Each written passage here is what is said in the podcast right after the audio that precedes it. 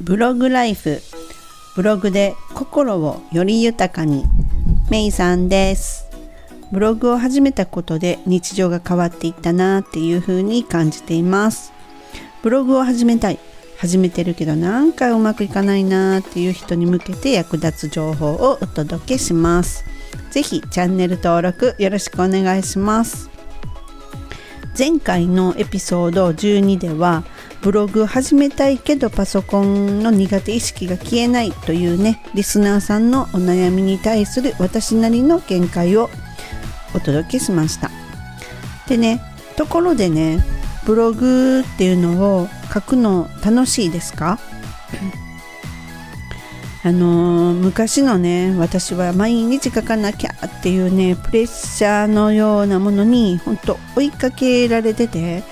楽しいってね思ったことなんてほんと一度もなかったんじゃないかな。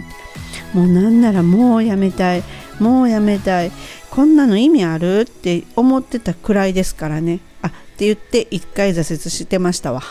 そうそう。でねこのね挫折なんですが今回はどうして挫折したのかそして再起挑戦っていうのをねどういうふうに再起挑戦したのかっていうね私の経験をお話しします。でブログがねうまくいかないしやめようかなとかっていうふうにねもし思ってるのであれば参考になるかもです。でねまず挫折についてなんですけどこれねちょっと自己分析をすると本当ね何かにとらわれてたなっていうそれは自分がやりたいとかいう意思とは真逆のものにとらわれてて本当窮屈。っていうのをね本当なんかねこの苦痛は何っていう感じだったのを覚えています。でね当時は本当ワードプレスでしかもトレンドブログっていうのをやってたんですよ。トレンドブログって言ってもねあの芸能人とかじゃないですよ。その結局トレンドブログっていうのは本当にその例えば電化製品とかでもいいんですけどこれが話題になるであろうを予測しての3ヶ月前ぐらいに仕込み出すっていう感じのブログスタイルなんですね。うん、でねこれでまあ言った3ヶ月前に記事を書くことによってやっとそれが3ヶ月後にこう検索に引っかかりのということが行われるであろうというのを見越してのあの作成していくわけですよ。投稿していくんですね。うん、でこれねあのねやっぱりね、ま、ワードプレスっていうもののあの特徴でもあるんですけどまず本当砂漠の中で一人で作業してる。だから誰からも気づいてももらえないし当然誰からも声もかからないしってなった時にこれ何のためにやってるんかなっていう時がねほんとね誰でも一回はね感じたことがあると思うんですよ。うん、ででそのそれだけじゃなくってねやっぱりねあの何て言うんかなやっぱりまず稼げないなっていうのは当然そうなんですよ。なんでか言ったらもともとがネットで稼ぎたいと思ってブログを始めてるからです。ね、でそれでえ稼げないやん。これなかなか稼げないなって気づいたらやっぱり人っていうのはえあれ？なんか話が違うなっていう風にちょっとこう方向転換したくなる生き物だと思うんですよね。うん、でまあそうですね。だから書かないと書かないととか3ヶ月経ってきたらまあ毎日頑張っても100記事とかで書けるかもしれないんですけど正直ねトレンドブログってね1日1記事書こうと思ったらねちょっとねしんどいんですよね。そのすっごいリサーチしないといけないしほんとねあの普通の自分の考えみたいなんだけを書くようなねあのどっちかというとこう情報発信ブログ的なんとは全く内容が違ってだから時々あのすっごい私時間かかるんですけどって言われる方あのいてらっしゃいますけど本当その通りなんですよ。そのブログの種類によってねすごくねあの時間どのぐらい使うかっていうのは本当そのブログによってね違ってくるんですよ。なのでね毎日投稿なんていうのはね私はもう本当ね無理でしたね。であのとにかくね一番最初のブログだったもんですごくその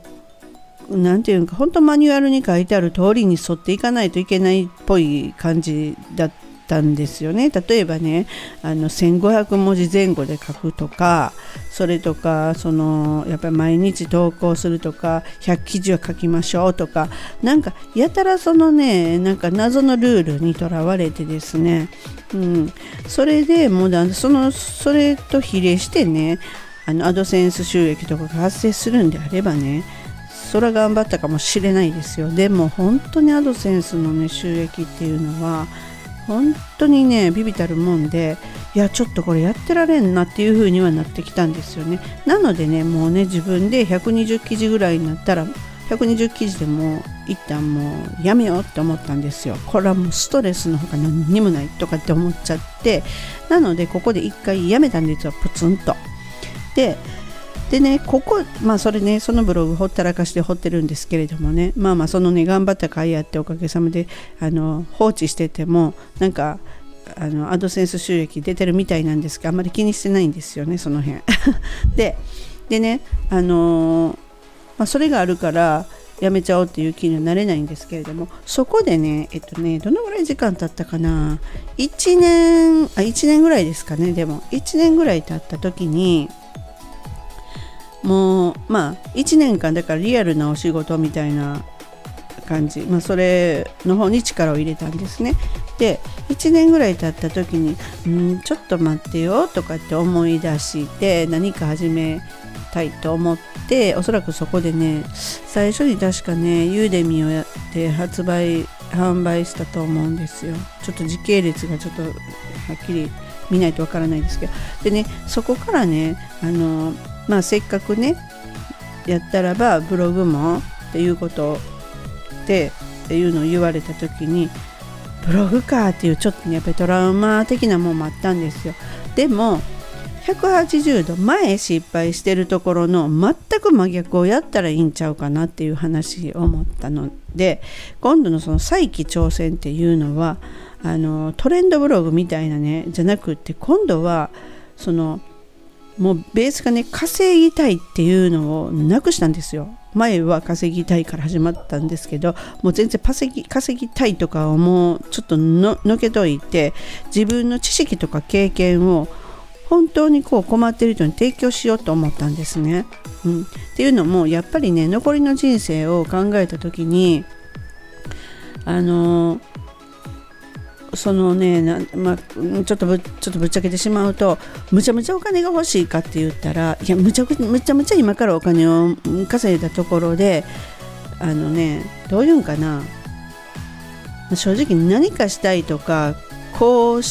こうだみたいなすっごい大きな夢っていうのってそんなにないんですよね。やっぱりなんかねこうちょっと余裕がある生活がしたいが正直そこぐらいまででむちゃむちゃ大きいことを考えてるって言ったらないんですよね。なんかそこに向かっていくとかって言うけど私の場合そんな風には思えなくってどっちかっていうとねやっぱり自分自身のね心の安定っていうのが欲しいかなっていうのは思ったんですよね。うん、経済的安定っていうのは、まあ、それはね本当ねその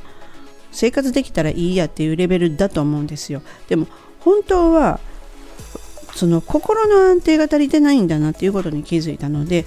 前とは真逆のことをやってみようと思ったんですね。うん、でそこでやったのがあのワードプレスじゃなくてその砂漠で1人じゃなくてもともと人がいるところでに身を置こうと思ったんですよ。なのでその再起したのはハテナブログで始めたんですね。うん、でハテナブログで始めてそれで、えっと、自分の知識とか経験をね本当に必要だなって思ってる人にもう惜しみなく伝えていこうと思ったんですよ。多分これがね残りの人生私にがやるべきことちゃうかなちょっと大げさなんですけどね。あのそんな風なことを思ったので私はだからそこからねあのブログ、まあ、パソコン講師の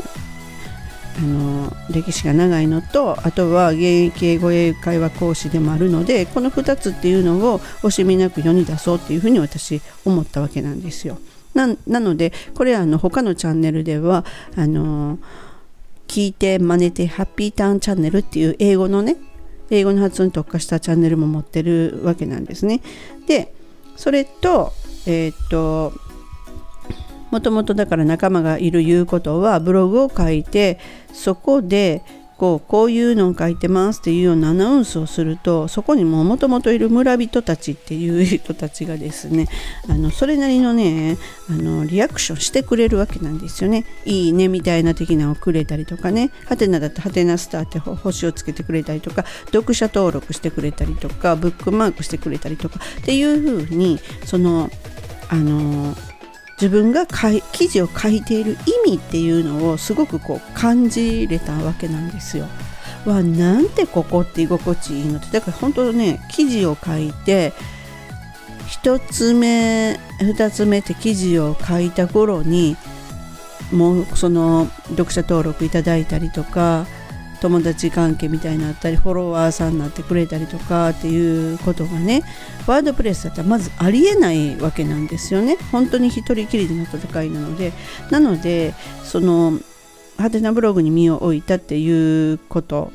はすごく私にとってそのブログをやっている意味っていうのが見いだせてそのだからほぼ毎日のように投稿するっていうことができている。今ちょっとあの期日すごく増えてきたのでちょっとずつにしてるんですけれどもね。そういう風なところですね。なのであのそうですね。挑戦をもう今またこうやって再起挑戦やってる最中でもあるわけなので本当にこの挫折したかって言ったらまあまあ1回目挫折したんはしたんですけれども本当に挫折したんかって言ったらやめてしまうことを挫折というのであればねやめてしまってないなっていうふうに思うんですよね。うん、でそのまず方向性をね今もしねうまくいってないとかなんかうまくしっくりいかんなって思う時っていうのはねあのその何て言うのかな自分の持っているものを必要としている人に提供する。つまりはその Google は言う読み手ファーストっていうのをよく Google は言いますが本当に読んでくれてる人がねあこの情報ありがたいわっていうふうに思ってもらえるような記事を提供するっていうことをすればそれなりのこうリアクションもあれば本当にやっている意味っていうのもなしてきますしその辞める理由がなくなってくるそこにはねだから稼ぎたいとか収益が出ないとかそこを持ってしまうとやっぱり挫折につながると思うんですね。それには変えられないぐらいのその何て言うかな本当ねうーんギブ